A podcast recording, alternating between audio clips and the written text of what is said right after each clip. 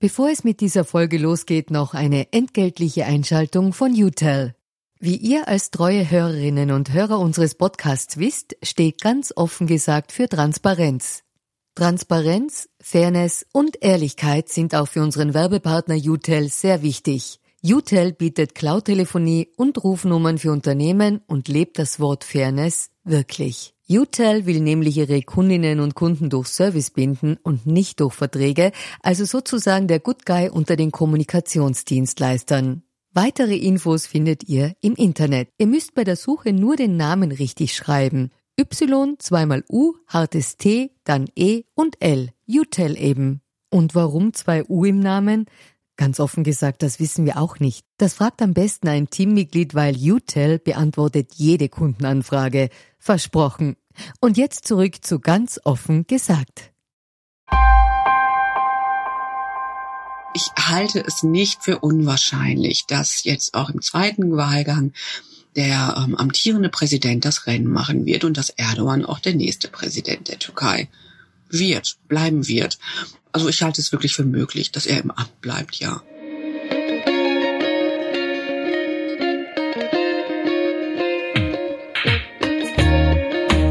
Herzlich willkommen bei Ganz offen gesagt. Mein Name ist Solmaz Korsan und mein heutiger Gast ist die Journalistin und Buchautorin Cidem Akiol. Mit ihr spreche ich über die Stichwahl kommenden Sonntag in der Türkei über das System Erdogan und was im Ausland über ihn und über die türkische Zivilgesellschaft immer missverstanden wurde.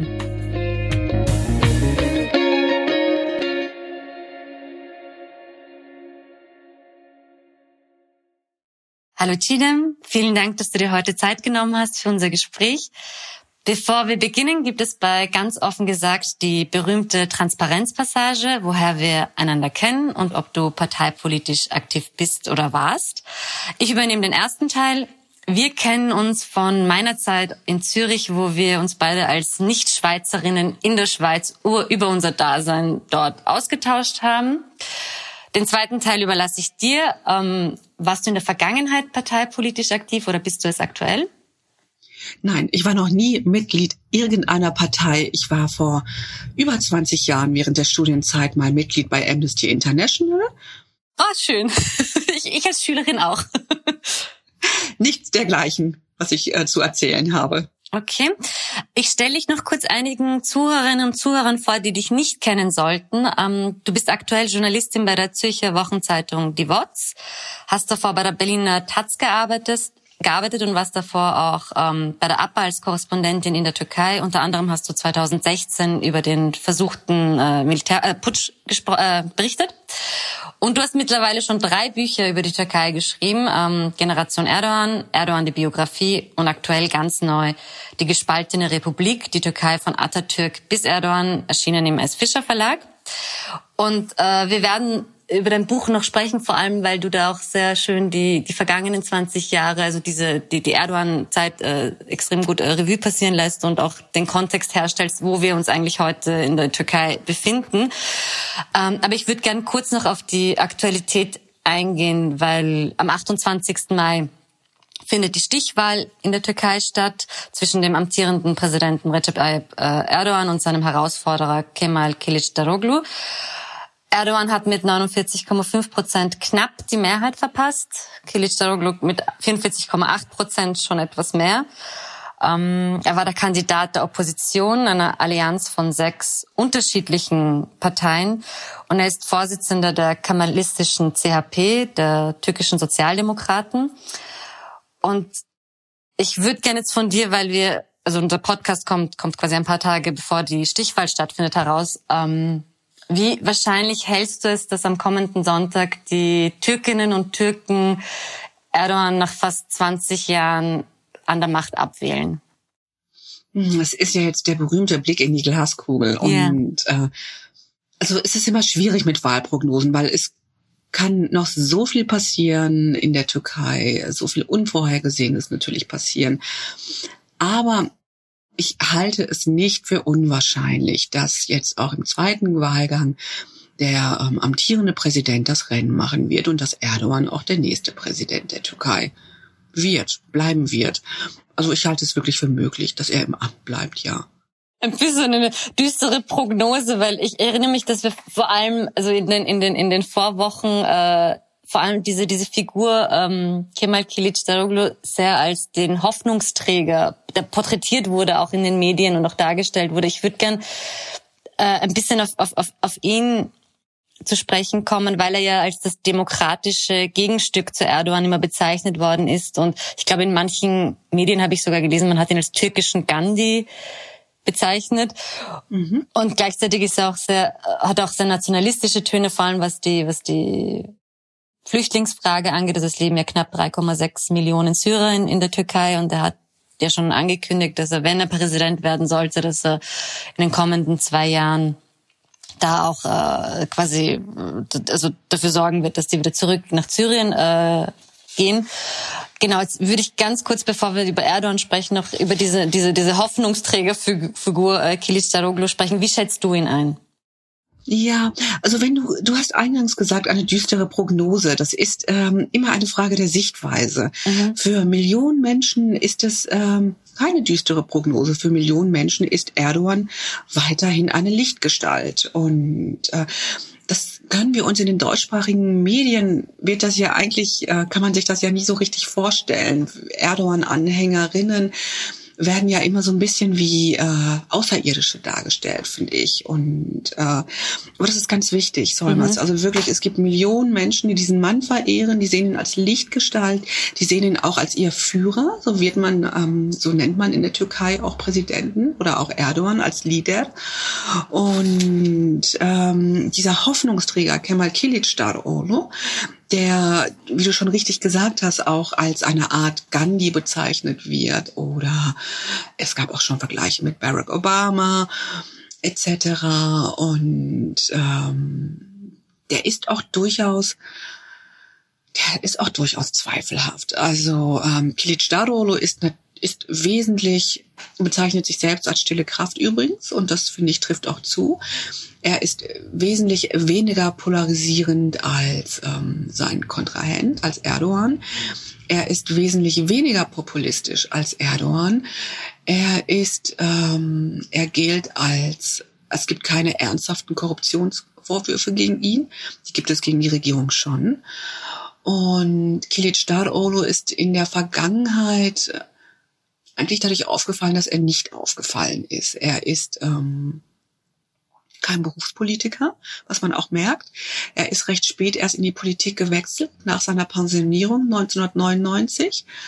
Zuvor war er äh, Beamter, er war Leiter der Sozialversicherungsanstalt und er ähm, wurde auch mal zum Beamten des Jahres gewählt.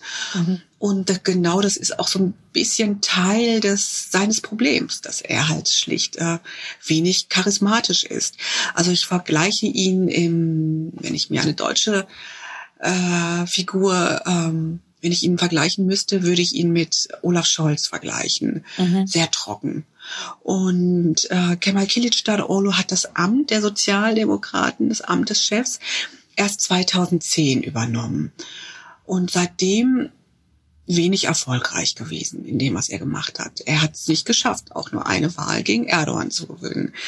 Und Kemal Kılıçdaroğlu ist auch wenn er weniger polarisierend und weniger populistisch ist und äh, ist er aber auch zweifelhaft, weil er auch nicht davor zurückgescheut hat in der Vergangenheit, zum Beispiel Koalition mit der ultrarechten MHP einzugehen. Die MHP ist übrigens jetzt der aktuelle Koalitionspartner der ähm, AKP-Regierung.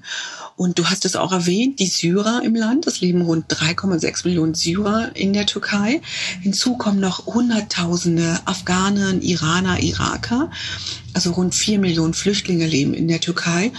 Und ähm, die CHP, Kemal Kılıçdaroğlu, macht einen sehr harten Wahlkampf auf Rücken dieser Schutzsuchenden, der mhm. Zugezogenen. Denn die Flüchtlings, das Flüchtlingsthema ist ein sehr großes in der Türkei. Die Flüchtlinge werden insgesamt allgemein als Problem betrachtet. Man will sie loswerden. Da gibt es auch Studien aus der Bevölkerung, also Befragungen. Und ähm, da gibt es eigentlich große Einigkeit. Das kann man auch so durchaus pauschalisieren. Die sollen gehen. Das Land kann es nicht mehr äh, tragen. Auch die mhm. Türkei ist in einer Wirtschaftskrise, die sich auch äh, noch, die sich weiter zuspitzen wird. Bin nicht überzeugt. Und diese Flüchtlinge werden der AKP-Regierung äh, zugerechnet, dass sie die überhaupt hereingelassen hat. Und das schlachtet, äh, dieses Thema schlachtet Kilitschad Olo aus. Und das hat er erst vor wenigen Tagen wieder gemacht, nachdem er die Stichwahl verloren hat oder schlechter ausge, äh, schlechter abgeschnitten hat als gedacht. Hm, hat er wieder ein Video veröffentlicht auf Twitter, das doch recht düster ist, wo auch nochmal ganz klar äh, positioniert wird, die Flüchtlinge müssen aus dem Land in einer doch eher schwierige Rhetorik.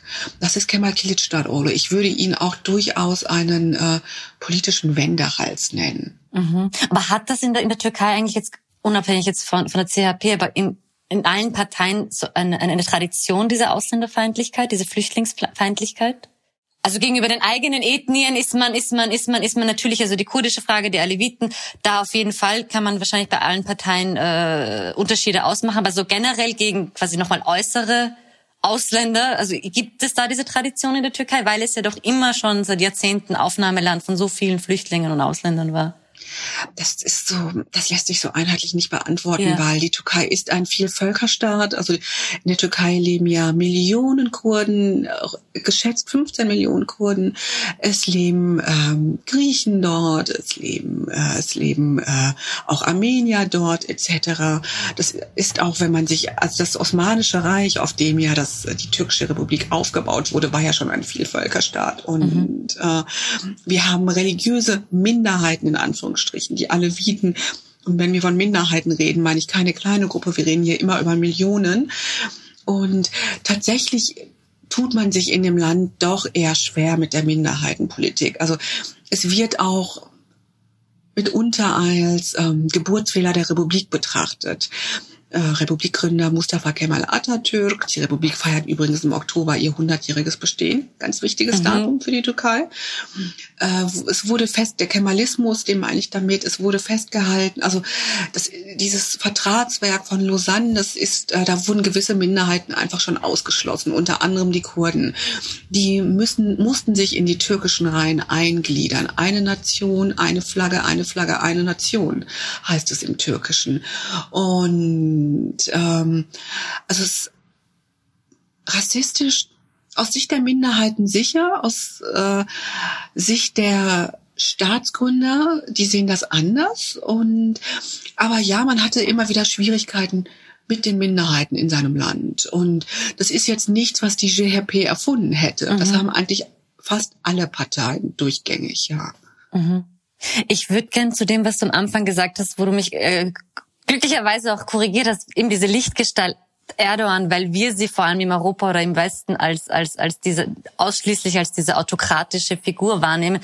Dem war ja nicht so, wie du ja auch in deinem aktuellen Buch sehr schön schreibst, wo du eben auch, es war also als Erdogan damals Ministerpräsident wurde, 2003, war er ja auch ein Hoffnungsträger für alle möglichen Seiten und und man hat ihn ja auch ich glaube eben ich glaube du zitierst da ähm, die European Voice also ein Brüsseler Magazin das ihn zu, zum zum Europäer des Jahres gemacht mhm. hat oder auch ja. im, im Time Magazine wo er als äh, einer der einflussreich als einer von 100 einflussreichsten Menschen genannt worden ist als einzig also wohingegen europäische Politiker gar nicht genannt worden waren und dass Erdogan ja durchaus am Anfang also am Anfang ist gut wahrscheinlich die die ersten zehn Jahre oder sogar mehr so diese, diese Demokratisierungsbestrebungen im Land äh, vorangeschritten äh, hat lassen und auch also was die Minderheitenrechte angeht, auch den Friedensprozess mit der PKK, den Dialog mit Europa, ähm, dass er durch, also dass er schon allgemein als diese Lichtgestalt gesehen wurde, obgleich, und da erwähnst du auch kritisch, also dass vor allem Oppositionelle und auch sehr viele kritische Journalisten immer gemeint haben, das ist in Wahrheit ein Wolf im Schafspelz, der, der im Prinzip auch keinen Hehl von seiner, nie einen Hehl daraus gemacht hat, was er tatsächlich denkt, dass das alles nur Fassade ist. Mhm. War, war das alles tatsächlich nur Show?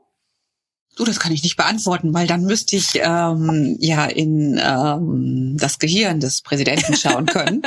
Und das kann ich nicht. Aber ich kann aus ähm, vielen, vielen Gesprächen, die ich für die Bücher geführt habe und durch meine Zeit bei der APA, die ich in der Türkei gelebt habe, ableiten oder was ich gehört wurde und was mhm. ich für sehr glaubwürdig halte, auch von ehemaligen Wegbegleitern Erdogans, er, ähm, dass er es wirklich die ernsten, ersten Jahre ernst gemeint hat mit der Liberalisierung, mit der Öffnung, mit dem, äh, mit, den, mit dem Beginn der EU-Beitrittsgespräche, die er ja geschafft hat. Immerhin, er hat die Türkei vor die Türe äh, Brüssels geführt und äh, das ist ja, dass es wirklich durchaus ernst gemeint war, mhm. aber dass es dann halt gekippt ist und äh, ich finde, was immer wieder so ein bisschen übersehen wurde, ist ähm, Erdogans Biografie, wenn man sich anschaut, wie er politisch sozialisiert wurde, dass sein Demokratiebegriff, so wie der geprägt wurde, äh, sehr schwierig ist. Ja, also Erdogan ist unter Necmettin Erbakan politisch herangewachsen. Necmettin Erbakan war äh, 1997 kurzzeitig Ministerpräsident, wurde vom Militär zum Rücktritt gezwungen. Und Erbakan ist ein Islamist. Und der war halt ähm, sein politischer Ziehvater, genau. Und er ist in der, Erdogan ist in der Miligörisch-Bewegung äh, politisch auch mit herangewachsen. Und die Miligörisch-Bewegung ist eine ultranationalistische Bewegung. Eine äh, äh, in Deutschland ähm, ist wird das auch, also gibt es da immer wieder Bestrebungen oder wird es auch vom Verfassungsschutz beobachtet?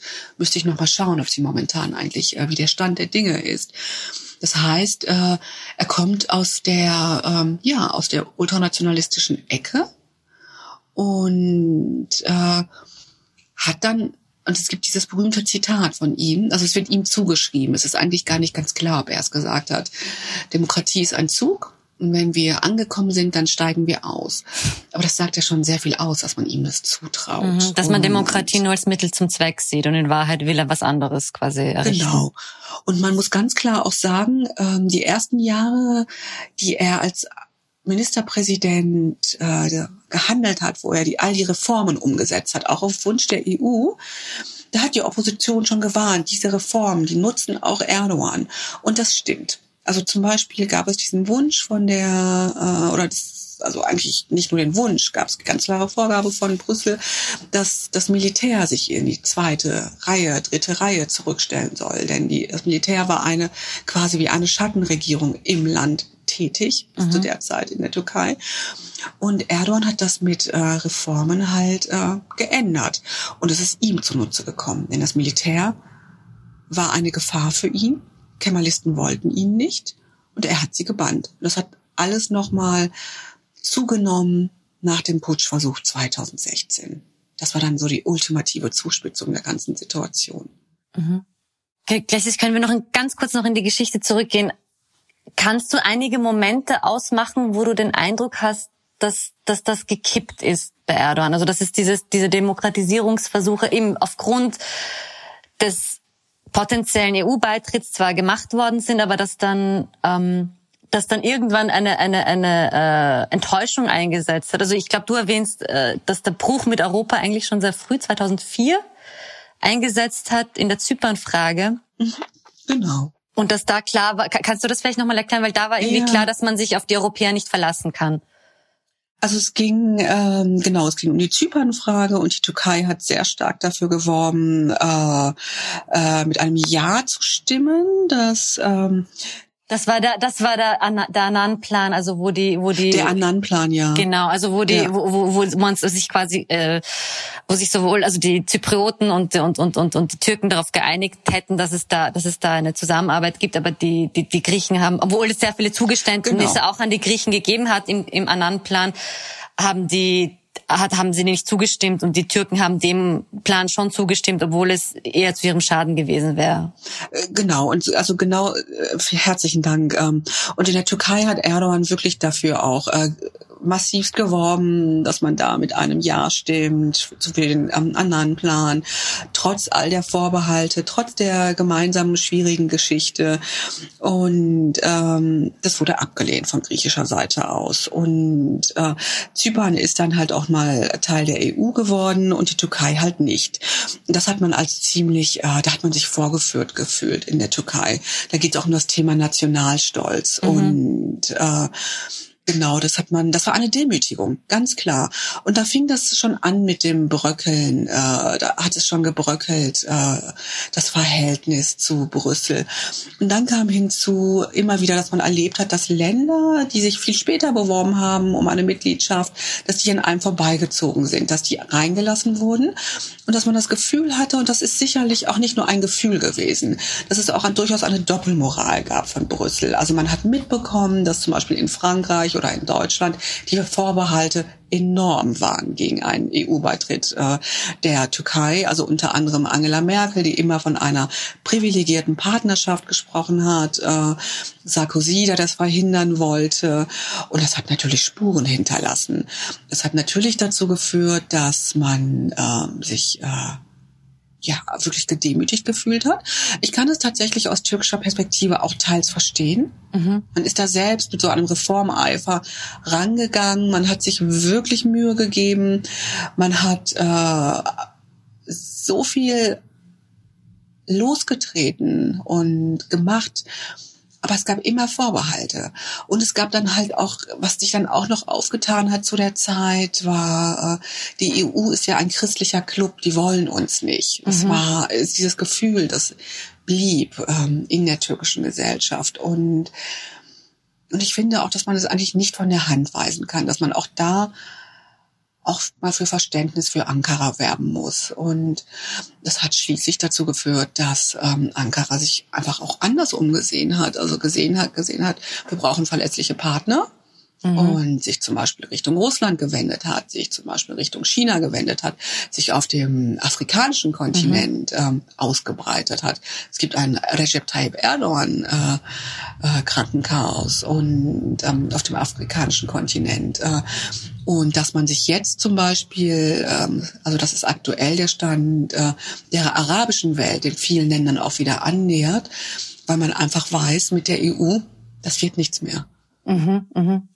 Aber das war, das hat auch damit ein bisschen zu tun gehabt, dass eben das mit der EU wird nichts mehr, aber auch diese, dieses Sel also gut, ich habe jetzt zwei Nachfragen. Das eine ist, ob das diese, diese Behandlung der EU und Europas dazu zur Radikalisierung innerhalb des Landes beigetragen hat und andererseits auch dieses diese diese Rolle, die man dann im Nahen Osten oder in Afrika äh, gespielt hat oder jetzt auch gerade spielt, dass man sich auch als Vertreter der Musliminnen und Muslime sieht. Also dass, dass, dass Erdogan schon diesen Anspruch auch diesen einen, gewissen ist vielleicht übertrieben, aber schon einen pan-islamischen Anspruch haben könnte? Hm, also deine erste Frage war, dass die Radikalisierung im Land auch damit zu tun hat, dass die EU sich da durchaus ja mit einer Doppelmoral gehandelt genau, hat. Genau, ja. Ja, das glaube ich schon. Also natürlich ist die EU nicht daran schuld, dass äh, sich äh, die Regierung radikalisiert hat, dass der Autoritismus zugenommen hat. Ähm, aber ich denke schon, wenn diese Beitrittsgespräche weiter fortgeführt wären, das wäre ein sehr gutes Signal auch an die Zivilgesellschaft gewesen, mhm. an die Millionen Menschen, die sich diesen Beitritt wünschen. Mhm. Und dass Gespräche eigentlich immer äh, produktiv sind, wenn man einfach, äh, dass sie nie vom Nachteil sind. Und ähm, dieser Pan-Islamismus, hm, also Erdogan sieht sich ja auch so ein bisschen als Beschützer der Palästinenser. Mhm. Das hat er ja in Davos beim Weltwirtschaftsforum mal auch gezeigt, als mhm. er auf äh, Shimon Peres äh, äh, gestoßen ist. Dieser große Eklat, den es da gab. Genau, wo er dann und, aufgestanden ist und gesagt hat, ich rede nicht, also ich, es ist un, unmöglich, genau. wie man hier mit mir redet und so, ja. Mhm. Genau, großer Eklat. Es ist äh, immer noch auf YouTube etc. überall zu finden. Das ist ja durch alle Medien gegangen. Ähm, sehr, da sieht man auch, wie sein Charakter ist, sehr aufbrausend und äh, ähm, genau und äh, und auch in der Syrien-Frage eben, eben, dass man gesagt hat, man muss unseren muslimischen Brüdern und Schwestern quasi hier einen sicheren Hort geben. Also so also in dieser Form der Propaganda ja auch. Syrien ist auch mal was anderes meines mhm. Erachtens nach. Aber um nochmal auf den Pan-Islamismus ähm, zu sprechen zu kommen, ich, das hat damit zu tun, dass man auch die konservative Klientel zu Hause bedienen will mhm. und muss. Und es hat damit zu tun, äh, es geht schlicht und ergreifend um Wählerstimmen. Mhm. Und ähm, das ist der Hintergrund. Und, äh, und Syrien, da geht's auch nochmal, äh, das ist nochmal, finde ich, ein anderer Fall. Ja, aber da wird auch, da gibt's dieses Wording, das stimmt, äh, unsere muslimischen Brüdern und Schwestern, äh, so wurde auch von der AKP lange Zeit geworben, dass man doch gastfreundlich sein sollte den äh, syrischen Geflüchteten gegenüber. Äh, seien ja genau die syrischen Brüdern und Schwestern. Mhm. Ich, ich, ich möchte ein bisschen kurz noch in der Chronologie, also der, der, der innenpolitischen Ereignisse bleiben, weil ich glaube, viele haben verge also haben irgendwie vergessen, was die die Gezi äh, Park Proteste waren und auch auch den auch den Putschversuch 2016, also dass das eigentlich zumindest für Außenstehende die zwei riesigen Ereignisse in der in der in der mhm. türkischen Innenpolitik waren, die diesen Staat autoritärer oder autokratischer gemacht haben. Hm.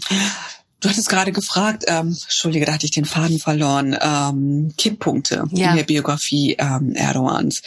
Großer Kipppunkt, ähm, ich hole jetzt nochmal aus, ja. ähm, 98, 99, äh, Erdogan war erfolgreicher Bürgermeister von Istanbul, war sehr beliebt in dieser Funktion und wurde verurteilt wegen des Vortragen eines Gedichtes. Und damals war die äh, Justiz noch kemalistisch geprägt. Und er hat gesagt damals. Das war das mit den Bajonetten, genau, kannst du das? Äh, genau, das war ähm, unsere Minarette, sind unsere Bajonette. Ich kann es gerade nicht auswendig, ja. aber das ist dieses berühmte, diese berühmten Verse, die übrigens, ähm, also ganz bekannt sind in der Türkei. Er hat da jetzt kein Geheimgedicht auf, also vorgelesen. Das ist, äh, findet sich in vielen Büchern aber im Endeffekt, man wollte ihn loswerden. Er war erfolgreich in dem, was er getan hat. Er war beliebt und die kemalistische Justiz, die Kemalisten wollten ihn stoppen. Es gab diese Verurteilung. Er musste für rund vier Monate ins Gefängnis, wurde des Amts erhoben und erhielt ein Politikverbot. Äh, wie wir sehen, war das nicht sehr erfolgreich, aber das war natürlich, äh, das sagt er auch, ähm, dass das ein großer Kipppunkt war in seiner äh, Biografie. Und dann gab es ein ähm, Verbotsverfahren gegen die AKP. Äh, das heißt, die Justiz hat versucht, äh, die Regierungspartei zu verbieten. Das war 2007 oder 2008 war das.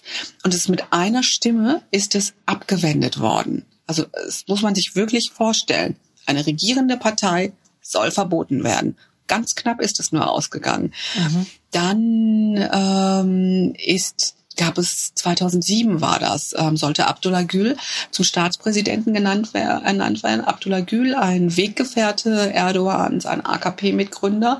Und da hat es mehrere Anläufe gebraucht, weil äh, die Opposition das immer versucht hat zu verhindern. Also es war äh, sehr schwierig, das durchzubekommen. Das war gab eine äh, Staatskrise in der Türkei es folgten die Gezi-Proteste 2013, wo Erdogan das erste Mal miterlebt hat, dass Millionen Menschen ihn nicht so gut finden, gegen ihn auf die Straße gegangen sind. Und ähm, 2016 dann halt der gescheiterte Putschversuch. Das waren Kipppunkte. Und mit den Erdogan, mit den Gezi-Protesten ging es schon los, dass äh, es wirklich stark gekippt ist in Richtung autokratisches System. Und der Putschversuch äh, war dann schlicht ein Katalysator des Ganzen. Mhm. Kannst du noch, weil ich, ich fand, du hast dann äh, in deinem Buch auch sehr schöne ähm, Stimmen aus dieser Zeit äh, wiedergeben können. Also da, wie inklusiv diese diese Gezi-Protestbewegung eigentlich war. Wir hatten Junge, wir hatten Alte, wir hatten Frauen mit Kopftuch, es gab Frauen ohne Kopftuch, es gab äh, Straighte wie Queere. Also es war so eine, also es war die gesamte, es ist ein Querschnitt der gesamten Gesellschaft eigentlich. Mhm. Ja, also äh, Gesi, ich war nicht vor Ort, aber das, was ich äh, von den Menschen gehört habe, äh, die mir für Interviews, für die Bücher das erzählt haben, es muss wie Woodstock gewesen sein. Es waren wirklich Menschen aus allen äh, politischen Lagern und religiösen äh, Schichten vertreten. Konservative, liberale, Menschen aus der, äh, der LGBTQ-Bewegung, ähm, verschiedenster Parteien, äh, politischer Parteien, jung und alt. Ja. Mhm. Und beim Putschversuch 2016 warst du aber im Land oder erst danach? Da, da war ich zu Hause in Istanbul und habe davon berichtet, ja. Mhm. Wie, wie war das damals für dich? Das werde ich mein Leben nicht vergessen. Es gibt berufliche Ereignisse, die äh, sind historisch. Und das ist einer dieser Ereignisse gewesen. Ich war in Istanbul abends zu Hause. Es war Freitagabend und ich kann mich unglaublich gut daran erinnern. Ich bin nämlich einen Tee trinken gegangen, einen Chai trinken gegangen und bin dann hatte mein Handy zu Hause liegen lassen und äh, habe auf dem Weg nach Hause ähm, über mir, das war so gegen 22 Uhr Ortszeit, geschätzt 21 Uhr irgendwie um den Dreh herum, habe ähm, Helikopter in der Luft äh, gehört und gedacht so, aha, was ist denn los? Aber dann irgendwie denkt man sich, ach Gott, in Istanbul ist ja immer was los. Und äh, aber es war Unruhe in der Luft. Dann bin ich nach Hause gekommen, schaue auf mein Handy und sehe, dass meine Mutter dreimal angerufen hat. Meine Mutter, die in Deutschland lebt. Ich gedacht, was ist denn da los? Und habe sie zurückgerufen und die meinte dann, wo bist du? Da meinte ich zu Hause und sie so, bei euch ist ein Putsch. Und das war erstmal großes also ich meinte, das, ich habe da so ganz idiotisch aus dem Fenster geguckt und meinte so, nein, es ist kein Putsch. Sie so, doch, bei euch ist ein Putsch. Und dann habe ich den, habe ich die ganzen Eilmeldungen erstmal auf dem Handy gesehen und den Fernseher angeschaltet. Und, äh, und dann war die Frage, ich habe auf der asiatischen Seite gewohnt, äh, wohin, was machen, also was passiert eigentlich, großes Chaos, nicht?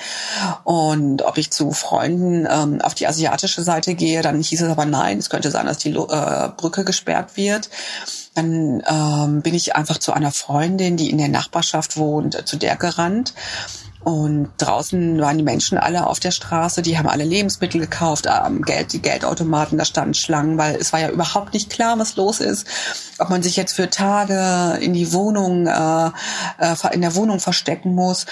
Und dann ähm, bin ich halt mit, mit zu dieser Freundin, habe von da aus schon gearbeitet, habe die Medien immer im Blick gehabt. Und dann, das werde ich nie vergessen, wurde halt die Schallmauer durchbrochen. Und das kann man sich nur vorstellen, wenn man das erlebt hat. Also das ist wirklich äh, mächtig. Wir haben uns dann unter den Tischen versteckt, weil wir nicht wussten, ob äh, es hat sich in dem Moment so angehört, als wenn das Gebäude zusammenkrachen würde, in dem wir waren. Und äh, und dann irgendwann ähm, weiß ich noch, und das Internet hat die ganze Zeit funktioniert. Es ist nicht zusammengebrochen, was auch seltsam war, dass in solchen Momenten das Internet funktioniert. Mhm. Und, äh, und dann ist irgendwann Erdogan im Fernsehen erschienen, bei also CNN Türk. Auf, diese, auf dem Smartphone dieser Moderatorin. Genau, mhm. genau, diese berühmte Szene. Und dann saß ich da am Fernseher und äh, und dann ging es ja eigentlich erst ähm, richtig los. Also dann sind die Menschen auf die Straßen, äh, auf den Taximplatz. Er hat ja das Volk aufgerufen, äh, sich gegen die Putschisten zu stellen. Und, und dann ging die Katastrophe ja los. Und mhm. mit Dutzenden Toten und ganz viel Blutvergießen und äh, Chaos, ja. Mhm. Hast du dann in dem Moment gedacht, dass das tatsächlich, dass da jetzt geputscht wird und dass wir jetzt in vor einer neuen türkischen Zeitrechnung stehen? Oder was waren so deine, deine Ad-Hoc-Prognosen? Also der Putschversuch war ja ganz schnell klar. Die, mhm. die Regierung hat das ja auch ähm, genauso benannt. Äh, es ist ein Putschversuch und äh, und es war nicht, ich, es war auch in dem Moment klar, jetzt beginnt eine neue Phase der türkischen Geschichte. Denn äh, egal wie der Putsch geendet hätte, das hinterlässt, äh, also es ist, welche Seite gewonnen hätte, man hätte sich ja äh, ja, also es war klar, das macht was mit dem Land. Und die Türkei hat ja schon mehrere Putsche erlebt. Und es war eigentlich immer, gab es danach große politische Veränderungen oder auch gesellschaftliche. Sehr, also der, der bekannteste oder der blutigste Putsch 1980, äh, wo äh, tausende Menschen in die Gefängnisse mussten, tausende das Land verlassen haben aus Angst vor Folter. Und äh, und es wurde recht schnell klar, fand ich in der Nacht, dass die Regierung das unter Kontrolle hat. Das fand ich auch sehr glaubwürdig, wie das kommuniziert wurde.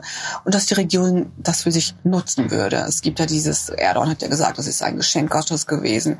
Und für ihn war das sicherlich auch ein Geschenk, ja. Er hat es ja absolut zu seinen eigenen Gunsten ausschlachten können. Weil danach begannen die berühmten Säuberungswellen. Es wurden über 100.000 Beamte, Lehrer, äh, Polizisten entlassen aus dem öffentlichen Dienst und auch Tausende dann später inhaftiert.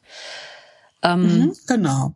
Und äh, der Staatsapparat wurde wirklich, äh, der war schon zuvor sehr umfänglich mit Regierungsanhängern äh, besetzt. Der wurde vollumfänglich mit äh, Loyalisten besetzt. Äh, Kritiker wurden, äh, also schon, das ging ja schon am Samstag los. Der Putsch war die Nacht von Freitag auf Samstag. Samstag wurden schon die ersten Kritiker äh, entlassen, haben ihre Jobs verloren. Und ähm, für kritische Journalisten wurde es noch schwieriger. Etliche Redaktionen wurden geschlossen, Verlage ähm, aufge oder wurden von regierungsnahen äh, Vertretern übernommen und ähm, es wurde das Präsidialsystem eingeführt. Die Türkei ist ein, äh, es wurde nochmal Wahlkampf gemacht für das Präsidialsystem, auch äh, mit dem Argument, wir brauchen eine starke Partei, äh, eine starke Partei, einen starken Präsidenten und es ist ihm gelungen, die Menschen zu überzeugen oder rund über 50 Prozent. Es war sehr knapp die Abstimmung und die Türkei ist seitdem ein Ein-Mann-Staat. Kannst du da nur kurz umreißen, weil das, es gab ja damals das Referendum, wo die Türkinnen und Türken darüber abgestimmt haben, ob sie das wollen und sie wollten es. Und was das jetzt konkret bedeutet, dass es diesen Ein-Mann-Partei, äh, Ein-Mann-Staat gibt. Also seit Einführung des Präsidialsystems, seit der Abstimmung 2017 und danach wurde das Präsidialsystem eingeführt, ist die Türkei ein Ein-Mann-Staat. Ähm, äh, Erdogan ist Staatspräsident, Ministerpräsident, Regierungschef, alles in einem. Das heißt, er hat die absolute Kontrolle über alles. Mhm. Und er ist derjenige, der alles bestimmt.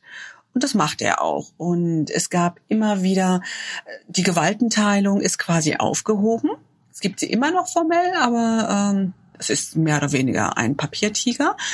Und es haben auch in den letzten Jahren, das ist ganz wichtig, haben immer mehr äh, ihre eher ehemalige Weggefährten Erdogans, die ähm, AKP verlassen oder auch Erdogan verlassen, weil sie genau diese Politik nicht mittragen wollten. Er ist nur noch umgeben von Ja-Sagern. Mhm. Aber was kann er jetzt, also wenn wir jetzt nochmal quasi nochmal eine weitere Ära Erdogan haben, wie, wie viel mehr kann er noch dieses, dieses System quasi zu seinem Gunsten verändern? Gute Frage. Hm. Wie viel kann er das noch mehr zu seinem Gunsten verändern? Also wie viel autokratischer kann er im Prinzip noch werden? Hm. Also es ist immer noch so, dass es in der Türkei eine sehr wache, sehr aktive Zivilgesellschaft gibt. Es ist immer noch so, dass es oppositionelle äh, Medien gibt, die auch am Kiosk liegen. Es ist immer noch so, dass es in der, im Parlament eine Opposition gibt. Aber natürlich kann das System noch repressiver werden. Das heißt, ähm, wenn er die nächste Abstimmung gewinnen sollte, wonach es ja aussieht, er sieht ja auch die Zahlen. Es wird ja knapp werden. Es könnte ja hinauslaufen auf 50, 50 knapp über 50 und den Rest äh, bekommen die anderen. Und das kann man ja nur zusammenhalten, indem man weiter Druck ausübt, indem man weiter, äh, ähm, indem man repressiver wird. Und davon ist eigentlich auszugehen. Also es deutet wenig darauf hin, dass eine Liberalisierung stattfinden wird. Also ganz im Gegenteil. Also, dass man noch mehr Personen verfolgen wird, dass man noch mehr inhaftieren wird, dass man noch mehr irgendwelche Scheingründe finden wird, um, um, um Leute zu mahnen, festzunehmen, zu bestrafen. So, so das halte ich nicht für abwegig, ja. Mhm. Ich würde gern ähm, zur, zur, zur Kurdenfrage noch, äh, bevor wir, also Abschluss, noch nicht ganz zum Abschluss, aber fast zum Abschluss kommen, weil, weil ich ja auch ursprünglich gemeint hat, habe, dass, dass, dass eben Erdogan ja eigentlich diesen Friedensprozess mit der, äh, mit der PKK quasi äh, eingeleitet hatte und dann eigentlich ist, ist das erst so 2015 ins Kippen gekommen, richtig? Also als als die RKP das erste Mal die Wahlen, also nicht Wahlen verloren hat, aber quasi Stimmen verloren hat, weil das sie hat ja drei Wahlen im also in, Folge Zuwächse gehabt und 2015 war dann dieser kurze Abbruch, wo dann dann auch die HDP, also diese kurdisch linksprogressive Partei eingezogen ist ins Parlament und mhm. da hat da so ein Umschwung stattgefunden, richtig? So ist es, denn die HDP hat damit geworben, äh, wir werden das Präsidialsystem nicht zulassen und ist überraschend mit 13 Prozent äh, ins Parlament eingezogen. Ich kann mich sehr gut dran erinnern, ich war an dem Abend in Istanbul zum Arbeiten und ähm, ich war damals auch in, äh, bei der Pressekonferenz der HDP und es war so eine wahnsinnige Aufbruchsstimmung, weil man selbst von diesem Ergebnis überrascht war. Und äh, was ist passiert? Die nächsten Monate folgten ganz hatten einige sehr hässliche Terroranschläge. Eine, die Wahlen wurden annulliert, äh, sie mussten wiederholt werden und die nationalistische Stimmung nahm immer weiter zu. Und über der HDP schwebt im Moment ein Verbotsverfahren. Äh, Dutzende HDPler sitzen in Gefängnissen. Es wird ihnen vorgeworfen, dass sie der als terroristisch geltenden PKK nahestehen würden. Und ähm, es deutet vieles darauf hin, dass die Partei auch demnächst aufgelöst wird.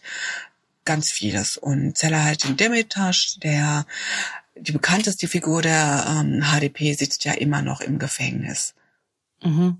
Und er hat die eigentlich, also man sagt ja so de facto aus dem Gefängnis versucht, den Wahlkampf also zu führen, ist übertrieben, aber aber aber äh, dafür zu, zu werben, äh, sowohl die Grüne, also ich glaube die Grüne Partei war das äh, zu wählen, weil ja die HDP offiziell nicht angetreten ist bei diesen Wahlen und quasi diese, diese also und dort ihre ihre Kandidaten hat und auch einerseits äh, Kemal Kılıçdaroğlu mehr oder weniger zu unterstützen in dieser Wahl. Ja, das macht Demirtas immer noch, auch jetzt nach der Stichwahl. Es wird getwittert und es werden Statements von ihm veröffentlicht und äh, er hat, äh, ich weiß gar nicht, ob er es persönlich war, aber die HDP hat Kemal Kılıçdaroğlu unterstützt in diesem Wahlkampf. Sie hat sich, sie ist, äh, ist mit einer anderen Partei angetreten bei dieser Stichwahl, bei dieser Präsidentschafts- und Parlamentswahl war ja eine Doppelabstimmung. Mhm hat aber auch eher nicht so abgestimmt gut abgestimmt wie eigentlich erhofft. Also man ist auch bei der HDP enttäuscht über das Wahlergebnis. Man hatte sich mehr erhofft. Mhm. Ist man eigentlich, also seitdem ja dieser eher man kann es als antikurdischen Kurs, den, den, die, äh, den Erdogan da fährt, äh, bezeichnen. Inwieweit destabilisiert der auch die Region? Also weil, wenn wir uns die, die, die Angriffe 2019 auf, auf Nordsyrien ansehen, nachdem ähm, sich die Amerikaner äh, da zurückgezogen hatten und, und, und, und, und quasi Erdogan ja immer wieder, also die Türkei immer wieder gesagt hat, wir brauchen da eine Pufferzone zu, zur Türkei und dass da im, im Prinzip äh, PKK-Terroristen unsere, unsere Souveränität bedrohen. Und wie, wie, wie kann man diesen, diesen Faktor irgendwie ähm, einschätzen? Kommt auf die Sichtweise an, auch hier. Und äh, die syrische Regierung Assad will, dass die Türkei aus dem Land verschwindet. Mhm. Und die türkische Regierung Ankara ist aber noch da und äh, unter, man sagt halt immer wegen, also A, um eine Pufferzone einzurichten, aber auch um Terroristen zu bekämpfen auf der anderen Seite. Und äh, das kommt auch ganz groß in den äh, türkischen Medien. Das ist dann so ein nationalistischer Moment, äh, mhm. der ähm, auch instrumentalisiert wird von der Regierung. Und Destabilisierung, ob es dafür reicht, mh, hm, weiß ich nicht. Es sorgt für zusätzliche Unruhe. Und es ist natürlich auch ein Wirtschaftsfaktor. Die Türkei, die sich in der Wirtschaftskrise befindet, kann sich eigentlich solche Auslandseinsätze fast gar nicht leisten. Mhm. Weil ich eben, ich dachte mir auch so dieses, was wir vorher besprochen hatten, diese Rolle von, von der Türkei, also als, als, als Global Player ein wenig, also sowohl in der Region, aber eben auch Afrika, ob das, ob das mit derartigen Einsätzen quasi nochmal bestärkt wird. Ja, das ist genau, was ich meinte, das Nationalistische, das bedient wird. Denn äh, tatsächlich ist ja die Türkei außenpolitisch sehr aktiv unter äh, in, während der er, ihrer Erdogan jetzt. Also wir können ja nur nach Libyen schauen. Es geht ähm, Aserbaidschan. Ähm, äh, Eben auch Ukraine, Ukraine, Russland, also sowohl beide ganz Seiten. Genau. Mhm. Ganz genau, Ukraine, Russland, wo die Türkei keine schlechte Figur gemacht hat, also ganz im Gegenteil. Das kann man auch mal löblich hervorheben. Und es ist so dieses Gefühl, wir sind äh, uns, das ist dank Erdogan, sind wir international wieder wer. Also dieser sogenannte kranke Mann am Bosporus, den gibt's nicht mehr. Das hat Erdogan vom Tisch gefegt. Und Erdogan hat jetzt auch im Wahlkampf immer wieder gesagt, äh, die Türkei ist nicht mehr das Land wie vor 20 Jahren. Wir nehmen keine Befehle mehr entgegen, wir erteilen Befehle. Und das ist eine Propaganda oder teilweise auch eine Wahrheit, die natürlich verfängt dem ist so. Und es gibt diesen, es gibt einen Satz, der Erdogan zugesprochen, den, den er gesagt haben soll, äh, wir beugen uns nur zum Gebet. Und das ist es auch, was viele seiner Anhänger so empfinden. Wir gehen mit geradem, durchgerückten Rücken über die internationalen Bühnen. Uns kann keiner mehr etwas. Ganz im Gegenteil. Von uns will man jetzt etwas. Wir stellen die Forderungen. Mhm. Na klar, und das, und das wirkt dann halt in der Gesellschaft. Absolut. Absolut. Mhm. Also auch in Österreich haben ja auch viele Menschen wieder die AKP und Erdogan gewählt, genau wie in Deutschland. Mhm. Ich, ich komme zum Abschluss unseres Gespräches. Ähm, so eine Analyse der türkischen Gesellschaft in den vergangenen 20 Jahren. Also wenn ich mir jetzt Politologen, also vor allem in den vergangenen Wochen durchlese, was sie, was sie sagen, kommt dann immer wieder die Türkei, die Menschen sind nationalistischer geworden, sie sind konservativer geworden, sie sind religiöser geworden, mhm. sie sind mhm. rückschrittlicher geworden.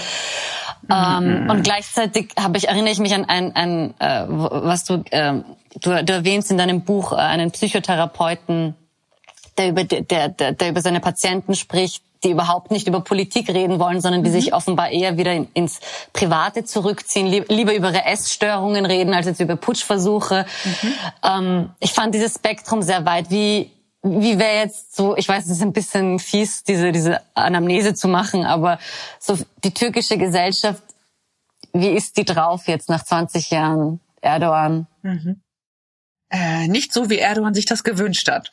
Sie ist nicht konservativer geworden, nein. Das sehe ich nicht so. Sie ist nicht rückschrittlicher geworden. Sie ist nicht ähm, nationalistischer geworden. Ganz im Gegenteil. Es gibt Studien dazu, dass ähm, immer weniger Menschen stark religiös sind in der Türkei. Es gibt Studien dazu, dass ähm, oder es ist Studien dazu, dass wie viele Menschen äh, sich eine Liberalisierung weiterhin noch wünschen. Es ist ähm, die Demokratie hat trotz allem Fortschritte gemacht in den letzten 20 Jahren. Also wir dürfen nicht immer nur auf diese hässlichen Wahrheiten und Nachrichten schauen. Es gibt auch viel Positives, was sich in der Türkei in den letzten 20 Jahren ähm, entwickelt hat. Die Türkei ist trotz allem, trotz dem, trotz dieser politischen Repressalien, die wir erleben seit einigen Jahren, eine Erfolgsgeschichte. Und ähm, es ist leider nur bedauerlich, dass es seit einiger Zeit wirklich bergab geht, also auch vor allem wirtschaftlich jetzt, äh, halt auch politisch durch, die, durch das autoritäre Regime und dass immer mehr Menschen das Land verlassen wollen. Es gibt eine ganz tolle Jugendstudie, die veröffentlicht wurde. Es muss im letzten Jahr gewesen sein, wo halt ganz viele Jugendliche sagen, äh, wir haben keine Hoffnung mehr in diesem Land, wir haben keine Perspektive in dem Land. Es hat natürlich nochmal durch das Erdbeben, durch das schreckliche Erdbeben im Februar nochmal zugenommen, diese Perspektivlosigkeit und äh, und dass sich der Staat nicht um einen kümmert, also dass es tagelang gebraucht hat, bis Hilfe gekommen ist. Und ja gut, und da kam wieder die Frage der marginalisierten Gruppen ins Spiel. Aber das, ich wollte jetzt gar nicht auf, ja. Mhm.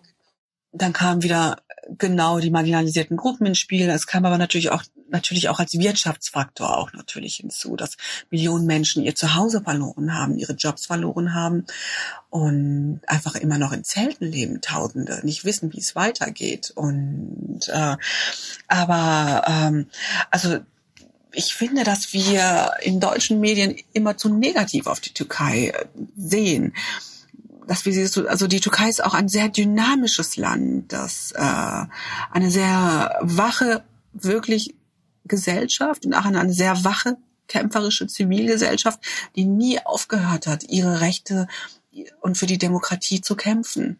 Ja. Mhm, das finde ich ein sehr schönes Schlusswort. Danke dir, Chidem, für die Zeit und deine Expertise. Vielen, vielen Dank. Herzlichen Dank. Viele Grüße. Merci. Dankeschön.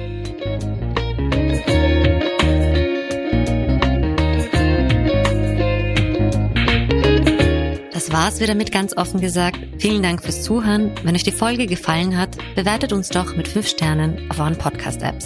Merci und auf bald.